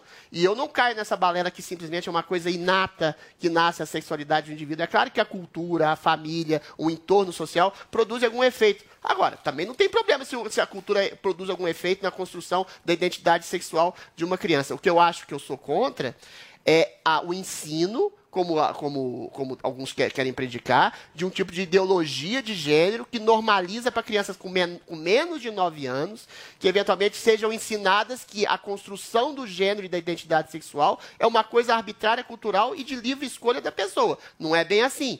Você tem que aceitar, sim, a homossexualidade ou até a disforia de gênero como um desvio de uma norma padrão social, que é a heteronormatividade. Isso não quer dizer que você seja Vamos preconceituoso concluir, Adriles, em para relação todo mundo a poder desvio. falar. Então, os desenhos, eu não sou, eu sou contra qualquer tipo de censura, mas eu acho que é uma discussão interessante para saber em que medida esse excesso de cenas ou personagens homossexuais em desenhos feitos para crianças seria uma normalização ou uma apologia a uma sexualidade mais fluida. Então, se isso é ruim ou mal ou bom para a sociedade, então é uma discussão que é válida sim. O que é que você acha disso, Guga? O Adrilles é, a- é a favor da cota gay, até 10%, que é o que representa na cabeça É, dele. todo mundo for o gay nos número de- desenhos, não tá, não tá o número sendo, de homossexuais, tá sendo verídico, segundo, essa que é a questão. Segundo o Adrilles, são 10%, então até 10% é admissível. Ele quer cota gay na produção cultural. Isso é ridículo, isso é papo de quem não quer Ué, se tem normalizar 10% nada. de gays na sociedade, Isso é tem que ter papo de quem 10% quer normalizar. E no olha o medo dele. Vamos ver se o a gente, falar. Se a gente fizer um filme só com gay, com mais personagem gay, isso pode ser uma apologia para as crianças. Não, não É, é olha, isso é uma bobagem, gente. A gente nasce com a nossa sexualidade definida. Não, o problema é que a não, cultura... uma questão social também. A gente Cala nasce aqui, com a vamos deixar ele terminar e depois a Zoe, tá? Que a gente tá no Não, tem finalzinho do programa. Vamos lá, senão não a vai dar sexualidade tempo. é definida assim que a gente nasce. A cultura, claro que influencia. A cultura pode te castrar, pode fazer com que você não queira ser quem você é de fato, pode fazer com que você seja obrigado a seguir um padrão social que não é o que você queria seguir, mas que você segue pela cultura. Isso Um te hein, castra. Guga, é por isso que a gente tem que ser libertário, tem que normalizar, tem que botar um monte de personagem gay mesmo se beijando. As pessoas têm que achar normal ver dois homens se beijar. Mas os defensores da liberdade absoluta, eles só querem um limite, eles querem uma cota gay. Eles não querem é, que a gente possa enfim, Agora- ter uma liberdade absoluta para fazer essa temática da maneira que a gente quiser. É agora Zoe pra gente encerrar o tema. Eu sou contra qualquer censura. Então, quem quiser assistir ao filme, quem quiser colocar para a criança, para o seu filho, para É, sua mas- filha assistir, aí é que vai de cada pai. Mas censurar, tirar o filme do ar Sim. só porque você acha que aquele beijo não é tão normal, é um incentivo aí para as crianças irem mais para esse lado aí da homossexualidade. Se você é contra isso, é só não ligar a TV. Tem vários aí canais de streaming, Netflix, video, é, é, Prime lá, o Amazon É, Prime, é, HBO. também, né? Não, mas cabe aos pais dentro de casa olharem o que os filhos estão assistindo, estão consumindo. Então é menos perigoso do que, por exemplo, na escola. O incentivo que tem na escola, isso aí. com muitos professores, vários professores, não é uma grande maioria, porque nunca é bom generalizar, mas tem alguns professores que incentivam isso. Então, quando é dentro de sala de aula, é muito difícil para o pai e para a mãe controlar. Mas quando é na TV, Vamos quando é Netflix né, Não é, tem tempo, e Amazon, desculpa. aí, é, sempre ficou de última, tudo bem. É, desculpa, não. Você não fica de última sempre, pelo amor de Deus. Hoje que É, acabou o tempo, a Adriles falou um pouquinho mais que os outros, talvez. Perdão. Na Grécia Antiga, Por livre e a espontânea pressão. homossexualidade era Gente, é incentivada, uma discussão ampla. A Esse gente papo volta nessa ideologia não discussão cola, viu? em breve. Vamos ver um tweet aqui do nosso ouvinte na nossa hashtag que tem a Simone e Zoe Maria.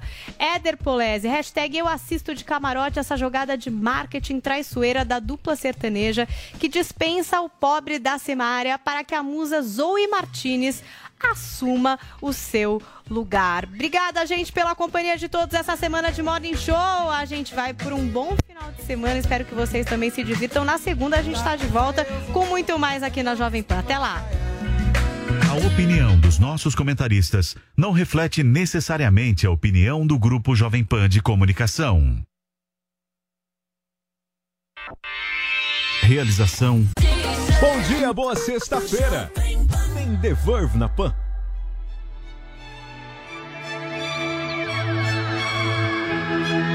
It is Ryan here, and I have a question for you. What do you do when you win?